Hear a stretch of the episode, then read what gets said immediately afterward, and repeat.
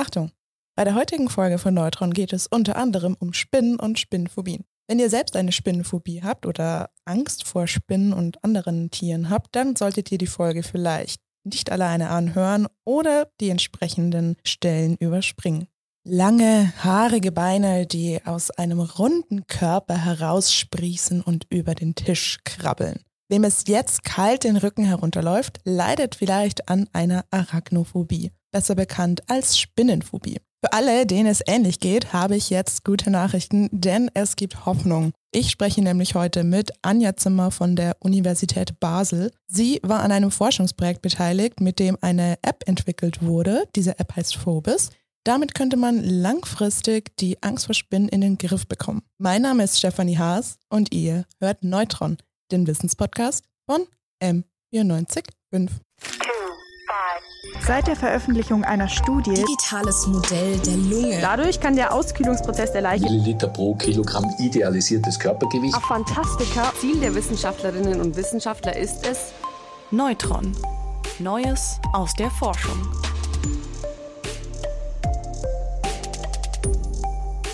Frau Zimmer, können Sie sich denn kurz für unsere HörerInnen vorstellen? Das kann ich sehr gerne machen. Ähm, also mein Name ist Anja Zimmer. Ich bin Psychologin, also ich habe Psychologie studiert und bin jetzt im letzten Jahr meines Doktorates in Psychologie an der Uni Basel in der Schweiz. Wunderbar. Was genau ist denn Ihr Forschungsgebiet? Sie haben gesagt, Sie sind in Ihrem letzten Jahr in Psychologie, auch wahrscheinlich sind Sie jetzt auch gerade äh, ziemlich beschäftigt mit Ihrer Dissertation, mhm. richtig? Genau, also so das tatsächlich das Schreiben der Dissertation kommt dann nächstes Jahr auf mich zu. Aber ich bin natürlich schon ganz viele Projekte am Abwickeln und so. Grundsätzlich habe ich mich in meinem Doktorat damit auseinandergesetzt, äh, wie und welche Apps man entwickeln kann, um spezifische Phobien zu behandeln. Da gab es bei uns in der Abteilung schon mehrere Projekte dazu, ja, neue Technologien einzusetzen und zu gucken, wie könnte man die in der Behandlung einsetzen. Also auch schauen, kann man die in Kliniken einsetzen oder ist es dann eher so in einer Praxis eins zu eins. Und das hat sich dann so ein bisschen in verschiedene Projekte aufgeteilt und mein Projekt war dann eben ähm, ganz, ganz spezifisch eine App zu entwickeln, die man bei Spinnenangst einsetzen kann, also einer spezifischen Phobie. Ich habe jetzt gleich mal eine Frage zu Phobien. Was genau sind denn Phobien? Bei Phobien geht es um Angst. Und ich denke, Angst als Emotion kennen wir alle. Es ist eine Basisemotion, die Menschen ähm, haben können, empfinden können, um uns vor Gefahren oder auch, auch Schäden aus der Außenwelt zu schützen. Und bei Phobien ist es tatsächlich so, dass das ähm, ein Zustand ist, in dem man vor einem Objekt oder einer Situation, sehr häufig eben auch vor einem Tier, eine enorme Angst hat. Also sobald diese eine Begegnung stattfindet oder man auch nur daran denkt, reagiert man mit sehr, sehr starken Angstsymptomen. Man fängt an zu schwitzen, das Herzklopfen geht hoch und auch die Gedanken fangen an zu rasen, dass man so ein bisschen katastrophische Gedanken hat, wie ja, dieses Tier wird mich jetzt angreifen und ich werde sterben oder es, es kann mir eine Krankheit übertragen. Was aber bei Phobien sehr ähm, eigentlich auch so ein, ein Symptom oder ein, ein Kriterium ist, wenn man sagt, das ist eine Phobie, ist, dass die Leute schon auch sehen, das ist ein bisschen übertrieben. Also sie können einsehen, dass ein bisschen die Angst sehr irrational ist, aber man ist dem halt so total ausgeliefert. Und es ist aber auch so ein bisschen Spektrum. Also es gibt ähm, einfach eine sehr ausgeprägte Angst, die sich im Alltag vielleicht nicht so stark auswirkt. Und dann gibt es wirklich eine klinische, spezifische Phobie, wo man totale Einschränkungen im Alltag hat, vielleicht auf viele Dinge verzichten muss, rausgehen, soziale ja, Anlässe besuchen, all solche Sachen. Und solche Extremfälle treten die denn oft bei Leuten auf, die jetzt an einer Spinnenphobie leiden? Ja, also Spinnenphobie ist wirklich eines der häufigsten so. Also ich denke, man, man kennt so Spinnenphobie, vielleicht auch Schlangenphobie oder auch die Angst vor Höhen. Das, das ist wahnsinnig verbreitet und ähm, gerade bei Spinnen ist es halt auch noch so der Faktor, man kann das so schlecht kontrollieren, wann man dem begegnet. ähm, das heißt, man wird häufig auch total überrascht und hat dann halt auch diese Schockmomente und kann sich auch so schlecht darauf vorbereiten. Ich oute mich jetzt mal. Ich habe nämlich auch eine ziemlich große Angst vor Spinnen. Bei mir ist es jetzt nicht so krass, dass ich ähm, bestimmte Orte meiden muss oder so. Und ich habe Spinnen im Haus, ich toleriere die, weil ich mir denke, ja, fressen, die fressen die Fliegen und so. Aber als ich Spinnenphobie zum Beispiel vorhin gegoogelt habe, kam dann auch diese großen so Tarantula und so kam dann, da war ich Nicht googeln, nicht nee. googeln. Da habe ich mir auch gleich gedacht, so, okay, Laptop zu und ciao. Genau, ja, da wird man dann teilweise schon mit Sachen konfrontiert, die man dann auch gar nicht sehen müsste. Und ich, also ich kann mich auch dazu outen. Ich hatte tatsächlich vor einigen Jahren eine ganz, ganz schlimme Spinnenphobie. Also ich habe das bemerkt, weil ich habe im Master angefangen, in so einem Projekt zu arbeiten. Da ging es um neue Technologien und Phobien und dann hieß es plötzlich, ah, wir haben uns jetzt die Spinnenphobie überlegt, äh, die zu untersuchen. Ähm, und ich war natürlich total geschockt und dachte, ich musste abbrechen oder so. Also ich habe das da gemerkt, dass mich das echt einschränkt. Ähm, und das hat dann, glaube ich, auch so ein bisschen meinen Ehrgeiz ge in, also so geweckt. Was kann man denn dagegen, dagegen tun? Und, und was könnte ich dagegen tun? Weil ich hatte jetzt nicht gerade Lust, Zeit und Geld, eine große Therapie zu machen. Ähm, aber habe dann ganz viele Übungen alleine gemacht und, und bin mittlerweile fast spinnangstfrei, würde ich sagen. Da müssen Sie mir gleich noch ein paar von den Übungen verraten. Ist das auch der Grund, weswegen Sie dazu gekommen sind, an diesem Forschungsprojekt zu arbeiten? Sicher auch ein Hauptgrund. Also es war ein großes Interesse dann da, ähm, neue Technologien zu, zu verwenden. Und also mit neuen Technologien meine ich auch äh, so zwei, drei ganz spezifisch, weil, weil die bei uns in der Abteilung ähm, verwendet wurden. Das war zum einen virtuelle Realität, also dass man sich so eine Brille aufsetzt und dann quasi in so einer computergenerierten Welt sich mit seinen Ängsten auseinandersetzen konnte. Das wird teilweise im Therapiebereich auch schon häufig genutzt in ganz verschiedenen Feldern. Und es ist aber auch noch sehr so gerätelastig. Äh, man, eben, man braucht die Brillen, man braucht einen super coolen Computer. Dann hat sich das auch weiterentwickelt, dass dann halt irgendwann Brillen den Markt haben, wo man die Handys einfach reinschieben konnte und das, das war's. Aber trotzdem niemand oder wenige Leute haben diese Brillen zu Hause. Das heißt, diese ganze Entwicklung habe ich so ein bisschen mitverfolgt und fand das sehr, sehr spannend und irgendwann auch mich dann dafür entschieden, wirklich nochmal äh, mich mit einer neuen Technologie auseinanderzusetzen, nämlich der Augmented Reality. Ähm, also wo quasi so ein bisschen die echte Welt vermischt wird mit der äh, virtuellen. Ähm, das heißt, man braucht wirklich nur noch sein Handy ähm, und dann, wenn die Kamera auf ist, sieht man sozusagen seine Umgebung und dann wird da virtuell was reingepflanzt. Und diese ganze Entwicklung fand ich einfach aus einem Forschungsaspekt sehr, sehr interessant und natürlich dann eben so die persönliche Komponente, so, ah, ich habe so ein bisschen am eigenen Leib erfahren, wie das ist, so eine Angst zu haben. Ich weiß, es gibt Sachen dagegen oder dafür oder wie auch immer. Und die sind aber teilweise noch nicht sehr, sehr zugänglich und viele Leute trauen sich dann halt auch nicht. Also es ist super effektiv, Konfrontationstherapie zu machen. Sich konfrontieren mit der Angst heißt nicht, ähm, dass man dann zum Therapeuten, zur Therapeutin geht und dann eine Spinne angeworfen bekommt. Also es ist keine Gott, Das wäre mein Albtraum. genau. Und ich glaube, das ist auch etwas, was viele Leute dann davor abhält, dass sie dann denken, sie werden dort total überrannt mit ihrer Angst. Aber bei einer Konfrontationstherapie ist es wirklich so, dass man Schritt für Schritt sich mit seiner Angst auseinandersetzt. Also zuerst vielleicht wirklich erstmal nur darüber spricht, woher kommt denn das, wie zeigt sich das, in welchen Situationen, sich dann vielleicht auch erstmal nur mit Bildern ähm, beschäftigt von, von Spinnen oder Schlangen oder anderen Sachen, die Angst auslösen, vielleicht dann Videos, die dann auch ein bisschen mehr Angst auslösen bis man sich dann eben auch dem echten Objekt oder dem echten Tier nähert. Und auch hier schrittweise. Und das habe ich auch so ein bisschen eben so im Selbstversuch gemacht und gemerkt, dass das tatsächlich hilft, weil was so ein Effekt von dieser Konfrontationstherapie ist, man hat natürlich irre Angst in diesen Situationen, also und das geht auch ziemlich hoch und es wird teilweise fast unerträglich, aber irgendwann erreicht diese Angst so ein kleinen, also wie so ein Plateau, kann nicht mehr höher gehen, weil wir können nicht an Angst sterben. Aber in so einer Situation ist man natürlich auch therapeutisch begleitet oder vielleicht hat man einen guten Freund oder eine gute Freundin mitgenommen in diese Situation. Und der natürliche Effekt ist eben, dass die Angst irgendwann wieder runtergeht. Also man fängt sich an, ein bisschen an die Situation zu gewöhnen und realisiert auch, okay, es ist nicht so schlimm oder okay, ich kann das aushalten. Ja. Das heißt, ich könnte jetzt zum Beispiel selbst eine Konfrontations Therapie zu Hause machen, indem ich ganz oft die Szenen mit Aragog bei Harry Potter und die Kammer des Schreckens ja, anschaue. Genau, oder zum Beispiel. Also man kann da echt kreativ werden. So, also das habe ich dann selbst auch gemacht, weil es teilweise, es gibt natürlich Therapieverfahren, also auch TherapeutInnen, die das anbieten. Ähm, aber eben manchmal ist man dann vielleicht gar nicht so beeinträchtigt, dass man das braucht oder sich auch ja das nicht leisten kann oder möchte. Genau, da kann man wirklich auch kreativ werden. Aber es, es ist tatsächlich was sehr Anstrengendes. Man, je nachdem, wie ausgeprägt diese Spinnenangst ist, sollte man es wirklich nicht alleine tun, weil es teilweise auch einfach super emotional wird. Also entweder fängt man an zu weinen oder man fängt an zu lachen, weil es einfach so, so eine surreale Situation ist, dass man sich da jetzt den Aragog, die Aragog äh, die ganze Zeit anguckt.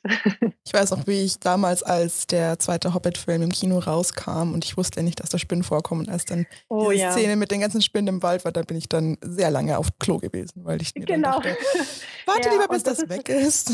Ja, das ist wirklich auch so dieses, also dieses Vermeidungsverhalten. Das ist natürlich, also in dem Moment eine ideale Lösung, weil man erstmal raus ist aus der Situation und die, die Angst dann wahrscheinlich auch runtergeht. Aber sie kommt halt dann immer wieder. Aber nächstes Mal, wenn sie wieder vorbeikommt, fühlt man sich halt wieder gleich. Und das ist irgendwie auch so, das, so ein bisschen die Krux an diesen Phobien, dass sie uns halt oft einfach ein bisschen überraschen im Alltag. Ich schätze mal, das ist dann wahrscheinlich auch genau die Art von Klientel, die von Ihrem Forschungsprojekt äh, profitiert. Können Sie uns darüber etwas erzählen? Sie haben jetzt auch schon etwas über Augmented Reality erzählt, das ja dann auch großen Teil daran hat. Genau, das ist tatsächlich einer der großen Teile. Also ich habe ja vorher schon erwähnt, dass so die virtuelle Realität auch schon verwendet wird im, im Therapiesetting, aber dass sich auch viele Therapeuten jetzt nicht alle diese Brillen anschaffen, um, um diese Programme mit ihren Patienten und Patientinnen zu machen. Ähm, und bei meinem Forschungsprojekt ging es dann darum, eine App zu entwickeln, die wirklich nur als App existiert. Also es braucht kein zusätzliches Equipment. Und die App ist auch eben ähnlich aufgebaut wie so eine Konfrontationstherapie, ähm, also mit diesem schrittweisen Annähern an eine Spinne. Und in diesem Fall ist es halt eine virtuelle Spinne, die auf einen Tisch projiziert werden kann oder auf den Boden.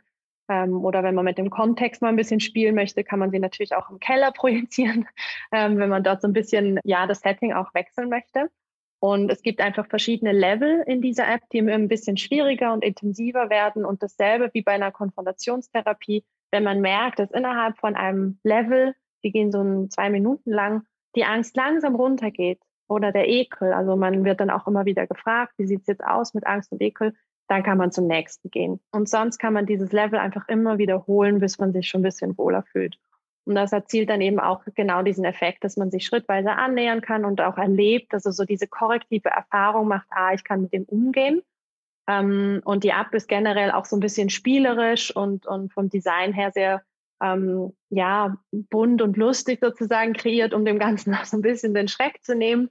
Ähm, es gibt auch kleine Belohnungsmechanismen drin, also wir wollten es auch so ein bisschen spielerisch machen. Und es geht wirklich darum, so dieses, dieses Verhalten, also diese Konfrontation zu üben. Also es war die Idee, dass das wie so ein Selbsthilfetool ist, womit man diese Konfrontation im, im Selbsttraining ja üben kann zu Hause allein, wenn man das möchte. Aber wir empfehlen natürlich auch, wenn die, die Angst sehr groß ist, dass man sich professionelle Hilfe holt, also bei einer Therapeutin, bei einem Therapeut diese App dann mal mitbringen ähm, oder auch zum, am Anfang einfach mal mit einem Freund oder mit einer Freundin das ausprobieren und dann das Handy auf jeden Fall schnell auf die Seite legen, wenn es ein bisschen zu viel wird. Als ich davon gelesen habe, habe ich zuerst gedacht, oh, das ist ein bisschen wie Pokémon Go, nur dass man eben seine Angst besiegen kann. Ich fand den Aspekt sehr interessant.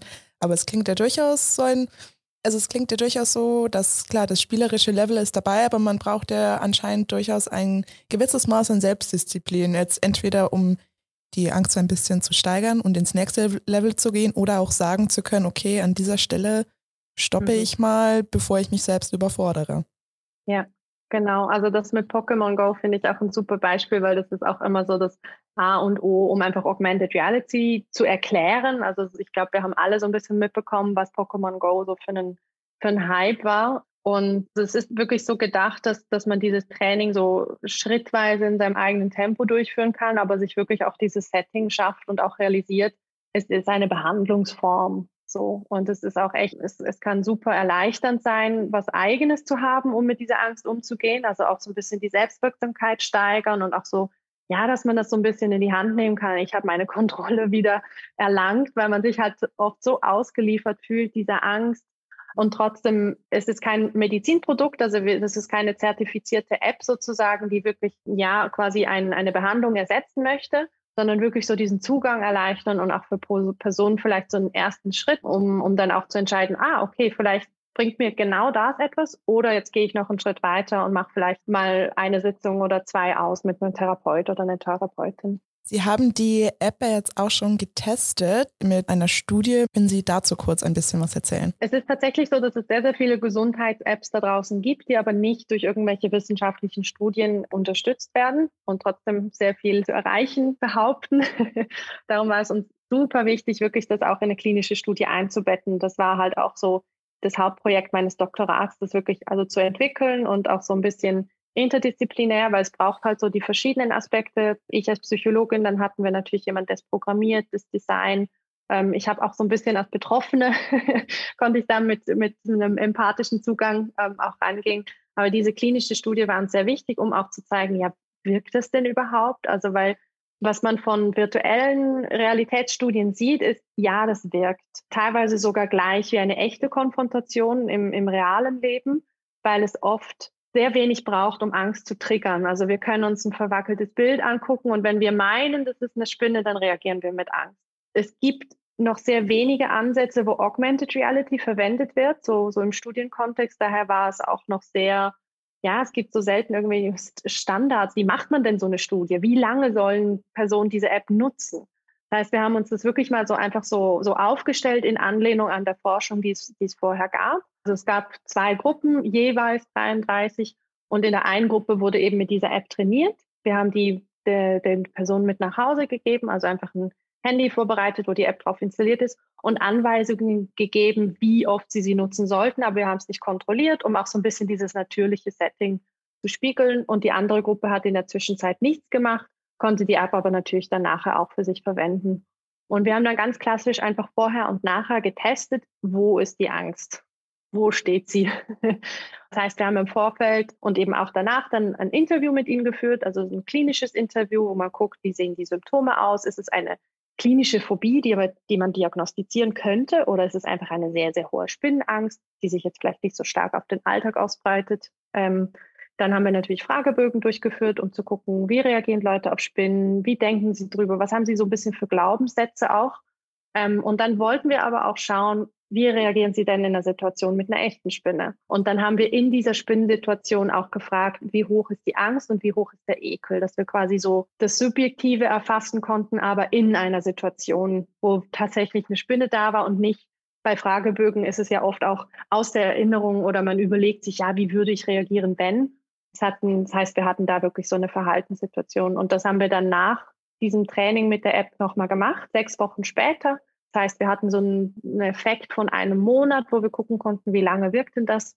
Und das zeigte sich wirklich sehr schön auf sehr vielen Ebenen, dass die Angst eben runtergeht. Also die, die Personen konnten ein bisschen näher an die Spinne rangehen. Sie hatten weniger Angst in dieser Situation. Und auch so beim Interview und bei den Fragebögen hat man einfach gemerkt, generell so ihre Einstellung zu dem ganzen Thema hat sich ein bisschen beruhigt und es hat sich auch auf den Alltag ausgewirkt. Also dass sie wirklich jetzt so ein bisschen weniger ängstlich durch den Alltag gehen, wenn es um Spinnen geht finde das sehr interessant, wenn man eben auch diese klinischen Studien zugrunde liegen hat, weil Sie hatten ja vorhin schon erwähnt, dass es eben sehr viele Gesundheits-Apps auf dem Markt gibt, wo eben die Wirksamkeit noch nicht belegt ist. Finde ich persönlich immer wieder spannend, weil gerade jetzt in den vergangenen anderthalb Jahren mit ähm, vielleicht etwas verringertem Zugang zu medizinischen Dienstleistungen hat man natürlich eher mal schnell das Handy.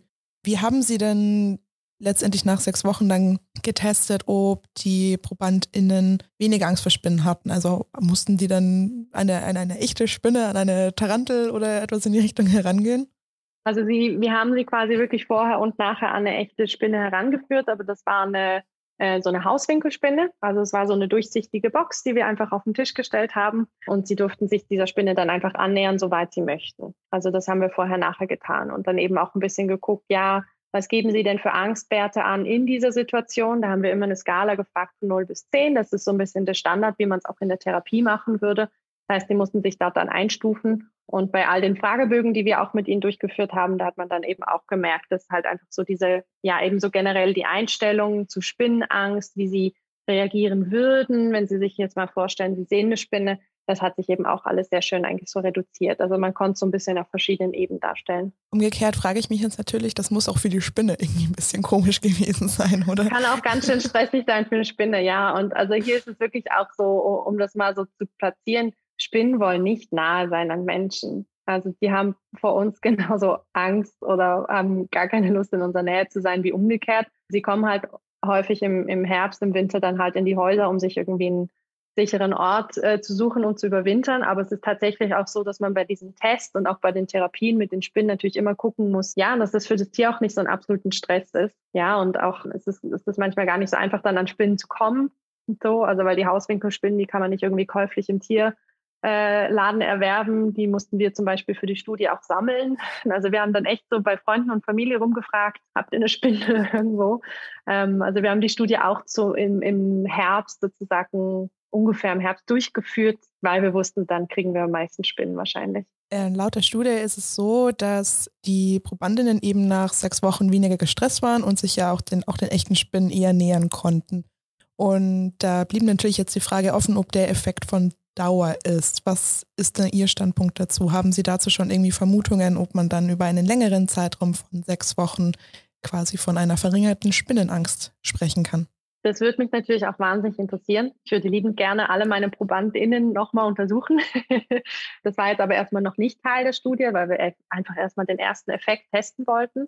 Was es bei Konfrontationstherapien vielleicht auch zu erwähnen gibt, es kann immer sein, dass die Angst nochmal zurückkehrt. Also, dass man im Alltag wieder eine Begegnung hat mit einer Spinne, wo man sich dann irgendwie emotional echt wieder auf Square One fühlt und denkt, Gott, wir noch mal von vorne machen. Aber war also ein, ein Teil, warum diese Therapie oder dieses Training auch so effektiv ist, ist, dass wir nicht nur unser Verhalten ein bisschen ändern oder unsere Einstellung, sondern eben auch neue Erinnerungen sammeln und neue Informationen. Und diese, diese neue, sage ich jetzt mal, Gedächtnisspur, die konkurriert dann halt so mit diesem alten Angstgedächtnis.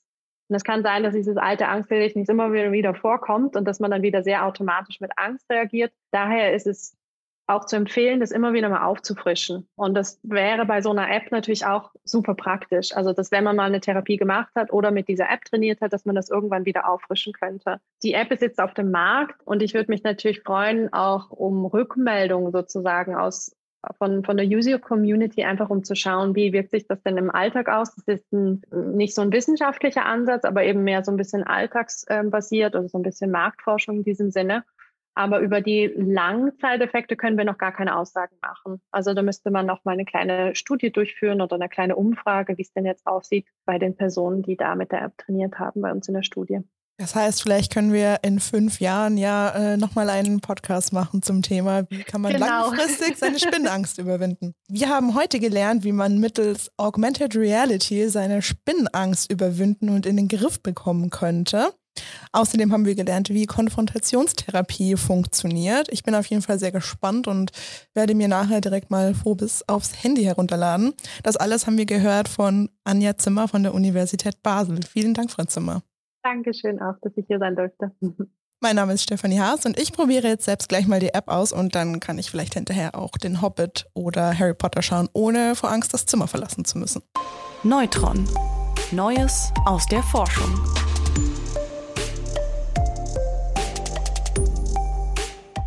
Neutron ist eine M945-Produktion, ein Angebot der Media School Bayern.